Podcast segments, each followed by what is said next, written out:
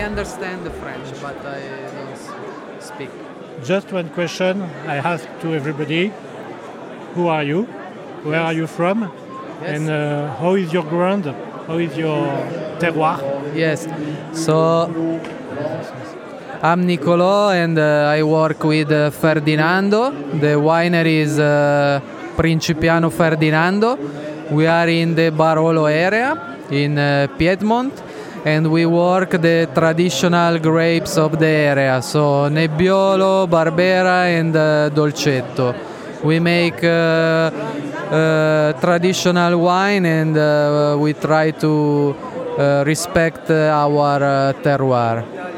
And how is it look like your terroir is uh, hard, sweet? I. So our terroir is the Langhe, the Barolo, which is an historic uh, wine region in, in Italy. So it's uh, hills. We are in the south of Piemonte.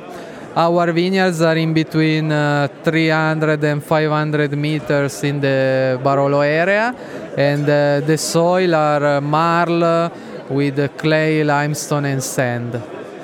And when you look around, what is the view? What Yeah. do you?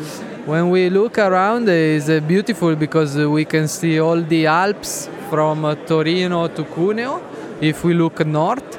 And if we go south, we go in the direction of uh, the Alta Langa, so it's the higher part of the Langhe uh, in the direction of the sea of uh, Liguria. Thank you. Thank you.